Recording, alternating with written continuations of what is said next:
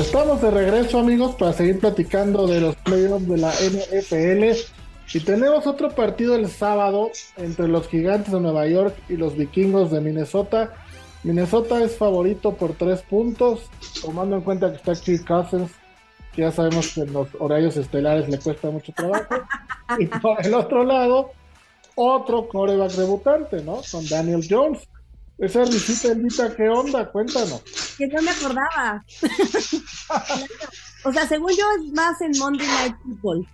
Pero, pero sí, sí es cierto. Me da mucha gracia esa situación. Pues ya es en, cualquier, ya es en cualquier horario estelar, ¿no, mi querida voz? ¿Confías en Kirk Cousins y sus menos tres puntos? Para nada, mi querido Rafa. De entrada nunca confío en él, ¿no? De entrada. You like that, you like that. No me interesa si tú like that, porque la verdad es terrible, mano. Entonces, yo te voy a decir una cosa, es ilógica esta línea, ¿no? O sea, digo, no me digan que ustedes la ven muy lógica. O sea, después de la temporada de Minnesota, el récord de Minnesota contra lo que hizo Gigantes, que solamente de tres puntos, dos y medio de hecho, en algunos casos, ¿eh? Dos y medio. Eso es una mentira, por Dios. O sea, tiene un gran, gran, este, o sea, 13-4 su récord. Uy, sí, qué padre. Pero discúlpame, qué feo juegan. Ah, no, sí, eso no le quita nada, pero el récord ahí está y la diferencia de lo que hicieron a lo que hizo Gigantes no son, no son tres puntos. O sea, ese partido debió haber abierto mínimo Minnesota en menos seis o siete puntos, mínimo, y eso decente. Tres puntos es una ventaja de campo, no le está dando ni siquiera una ventaja por lo hecho en la temporada, entonces no suena lógico. Para mí no suena lógico. Bueno, ellos jugaron el 24 de diciembre en Minnesota y ganó Minnesota justo por tres puntos, 27 a 24, con un gol de campo del final. Ajá, de 61 yardas de Greg Joseph. Entonces, Supongo que por ahí va la línea, ¿no? Algo muy parecido a lo que vimos ese día. Sí, porque juegan mal, o sea, juegan muy raro, hacen muchos errores. Sí tienen gente que dices, oh, wow, o sea, tienen, son mucho más talentosos. Eh, no sé si de Cousins, aunque bueno, a mí se me hace talentosísimo. Este, pero realmente, eh, no sé, se me hace que tienen más identidad un equipo como los Giants, y eso que los detesto pero se me hace que tiene mucho, mucho mérito este señor, este coach, que para mi gusto está entre él y el de los Jaguars. Bueno, también puede ser que el de los Lions, Campbell, eh, como coach del año, la verdad. Pero lo que han hecho los Giants a mí me gusta muchísimo, muchísimo, porque ellos sí creo que merezcan estar aquí. Y los Vikings, pues no, o sea, ni siquiera son así. Tienen un récord impresionante y en defensa, los Vikings general 31. Y en la ofensiva, les voy a decir, son los siete. O sea, no, no son como que digas, qué bruto. De verdad, ya tienen así, wow, increíble. Pero, no sé, a mí me gustan más los Giants. Creo que va a ganar eh, los Vikings, después de todo lo que he dicho, pero por, por la localidad porque tienes a Justin Jefferson, que se me hace impresionante, Dalvin Cook, eh, Hawkinson, no sé, pero Jefferson se me hace que es el jugador que puede definir. Mi querida vos, ¿tú aquí con quién te quedas? Pues yo sinceramente sigo diciendo que esta no es una línea lógica, es una línea donde hay mucha trampa. Tengo yo el 82% del dinero en Minnesota, que es normal para esta línea. Este, yo creo que aquí va a haber robo. O sea, aquí creo que Gigantes va a ganar el partido, este, y todo el dinero va a estar con Minnesota. O sea, no lo veo por otro lado, ¿no?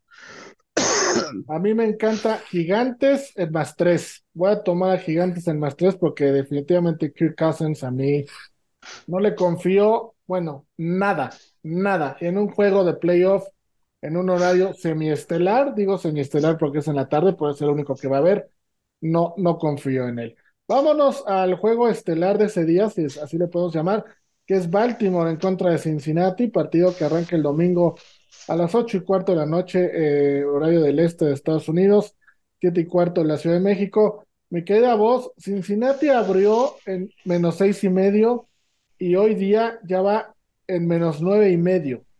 Las altas y bajas de 40.5, hay ciertos rumores, rumores que todavía no se comprueban de que Lamar Jackson podría reaparecer, lo veo complicado, pero aún con Lamar o sin Lamar, Cincinnati luce amplio favorito, ¿no? Sí, sí, sí, luce amplio favorito. Ya vimos el partido de la, de la semana anterior. Este, yo no, no es para guiarse mucho, sobre todo si regresa Jackson, por supuesto. Eh, yo creo que hay un gran rumor que no regrese, por eso la línea ya se fue hasta, ese, hasta esos niveles, haberse movido ya tres puntos. Eh, yo, me, yo me había quedado con Baltimore, yo creí que Baltimore podría dar la campanada aquí regresando a la mar. Sin la mar, ya la verdad me preocuparía, aunque me sigo quedando con ellos, aunque sea con los puntos, sí los tomo. Yo creo que se puede dar la campanada. Yo creo que Baltimore podría hacer la campanada. Cincinnati sigue sin gustarme, subcampeón, números, lo que tú quieras.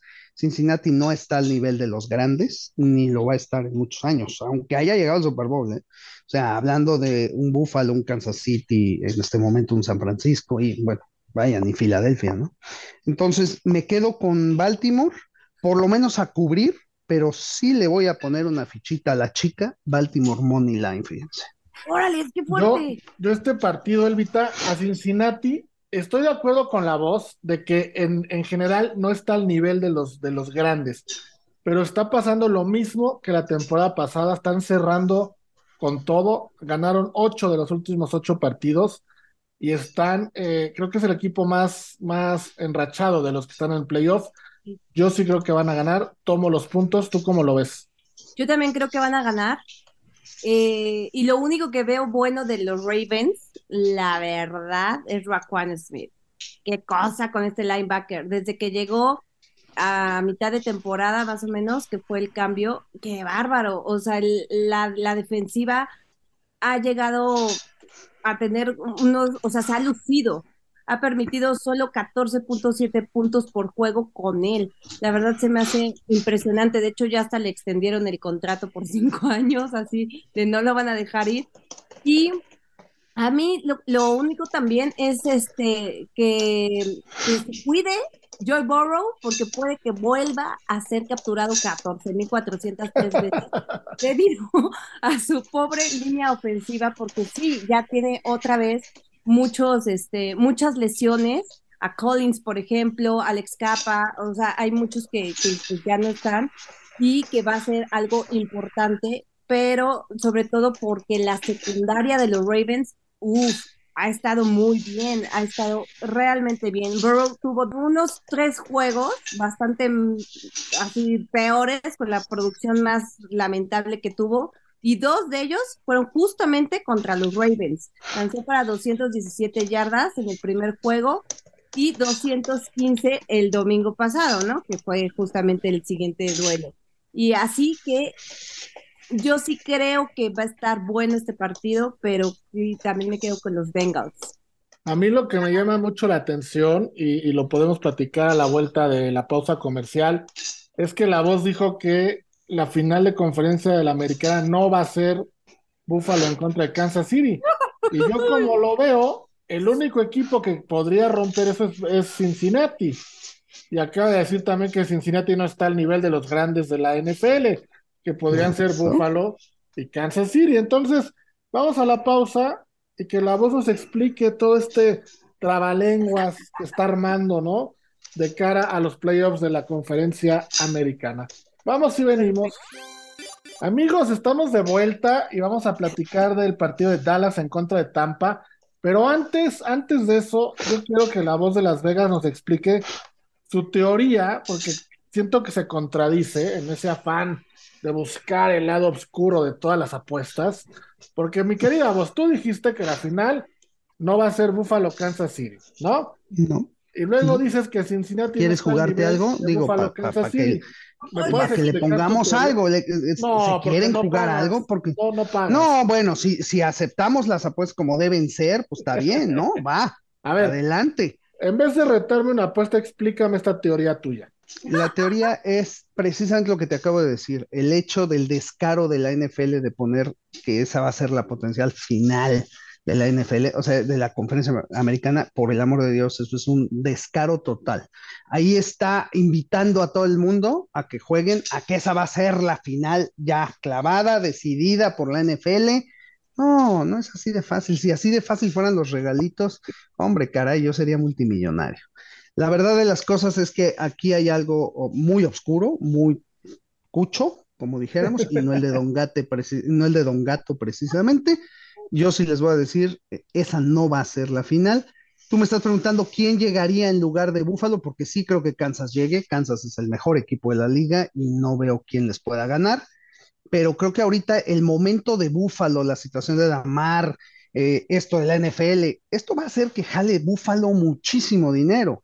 De hecho, eh, eh, yo te voy a decir, yo no, no dudo que, por ejemplo, Buffalo pudiera despedazar a Miami, por, despedazarlo por 50 puntos para que en el siguiente juego todavía jalaran más dinero, ¿no? Eh, pero sinceramente te lo digo, o sea, el dinero va a estar con Buffalo. Buffalo no llega. De hecho, el dinero no está con Buffalo ahorita. Ahorita se ha incrementado.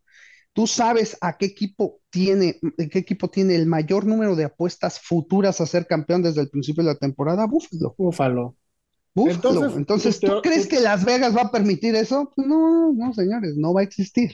Búfalo, lo, no. Lo único que te voy a pedir es que si pasa, no vas a decir que fue un robo. No, no, el robo va a hacer que no pasen. Exacto. El robo va a hacer que no pase. El robo va a hacer Ese es el robo. ah, definitivamente. Ese es definitivo. Dolphins, no. No, no, le van a ganar a Dolphins y en teoría van a perder en la, en ¿Y qué sigue? En la divisional, ¿no? Se, supone, pero no, no, no, yo no, no lo aseguraría, ¿eh? O sea, el robo va a estar en algún lado.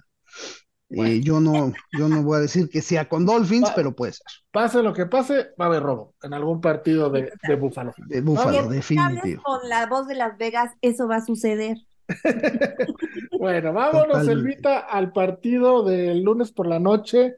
Por segunda temporada consecutiva vamos a tener un partido de playoff el lunes por la noche. Y es Dallas, el equipo de América, visitando Tampa Bay y a Tom Brady.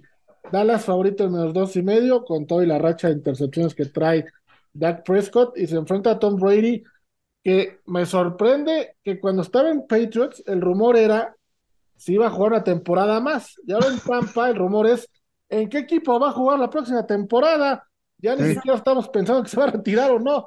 Oye, ya lo, quiere, ya lo quieren mandar aquí a Las Vegas, este, Rafa. Digo, reviéntenmelo para, para, mudarme, ¿no? No les sorprende que hace tres años el rumor era si se retiraba y ahora el rumor es dónde va a jugar la próxima temporada. ¿Qué es lo que me pasa con él? Acabo de hacer también un bonito video por si alguien lo quiere ver este, donde hablo de todos los 14.403 récords que volvió a romper este señor. O sea, de hecho, de yardas aéreas, el señor rompió el récord de Tom Brady. sí, sí, no, pues si yo juego hasta los 70 años con apoyo y robo, espérate, también lo rompo, pues cómo no. Bueno, bueno, deberían de jugar por porcentaje de juegos, ¿no? A ver qué tal. O sea, por más que haya roto 500 mil récords, aquí llegó con récord perdedor. Es correcto. Eso me encanta, 8-9. Aún así, la ofensiva, por más que en la semana 17 sí se vio ya con, con Mike Evans otra vez, así como que, ay, somos amiguis otra vez, y tenemos tres pases de touchdowns y eres mi bronco de toda la vida. O sea, la verdad, creo que ha sido una pésima ofensiva. Y luego también este hombre no tiene línea ofensiva, le ponen a puro novato que no tiene idea ni de dónde están. Entonces al pobrecito, pues le tocan la carita. Entonces, pues sí está complicado. Yo creo que Dallas va a ganar. Me encantaría que eso sucediera. Es cierto, Dak Prescott está, bueno, la peor temporada de su vida, yo creo. Cuatro de las cinco derrotas de los Cowboys han sido de visitante, que eso también es importante. No saben jugar de visitantes. Y bueno, lo que sí es que yo veía a la defensiva de Dallas increíble y creo que se ha desinflado mucho también, obviamente por las lesiones, aunque van a recuperar, parece ser, para el lunes a muchísimos jugadores, entre ellos Van Der Eck, que a mí me encanta, pero Mika Parsons es mi consentido, definitivamente, y obviamente Pollard, ¿no? De como running back. Me gusta muchísimo más. Tienen que establecer el juego terrestre ambos equipos, pero creo que más eh, Tom Brady y sin línea ofensiva está difícil que se abran esos huecos.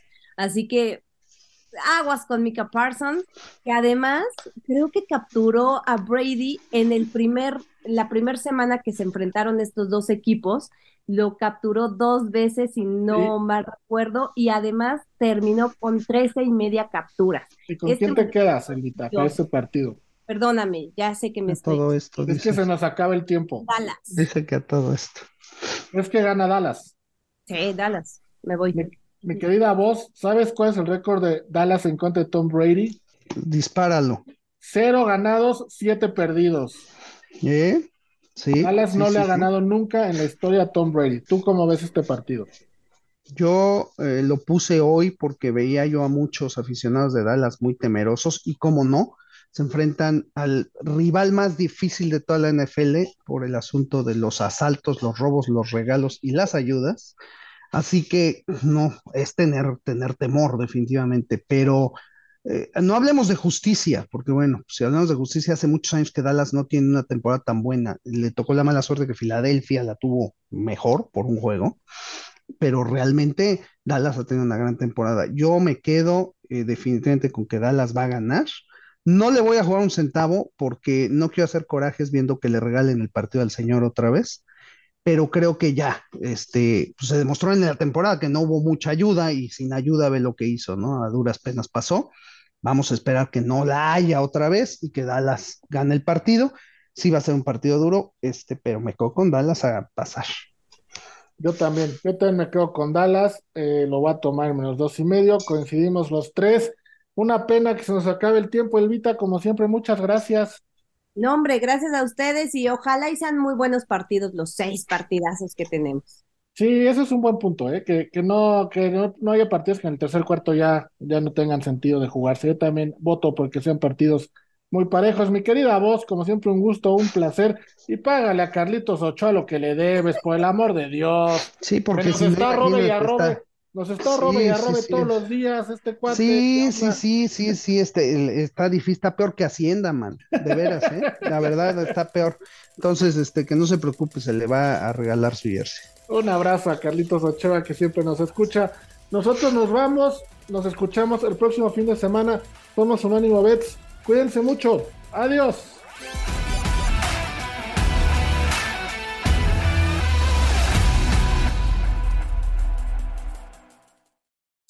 Unánimo, una plataforma que exalta la fusión del deporte y la cultura latina, una manera diferente de vivir tu pasión.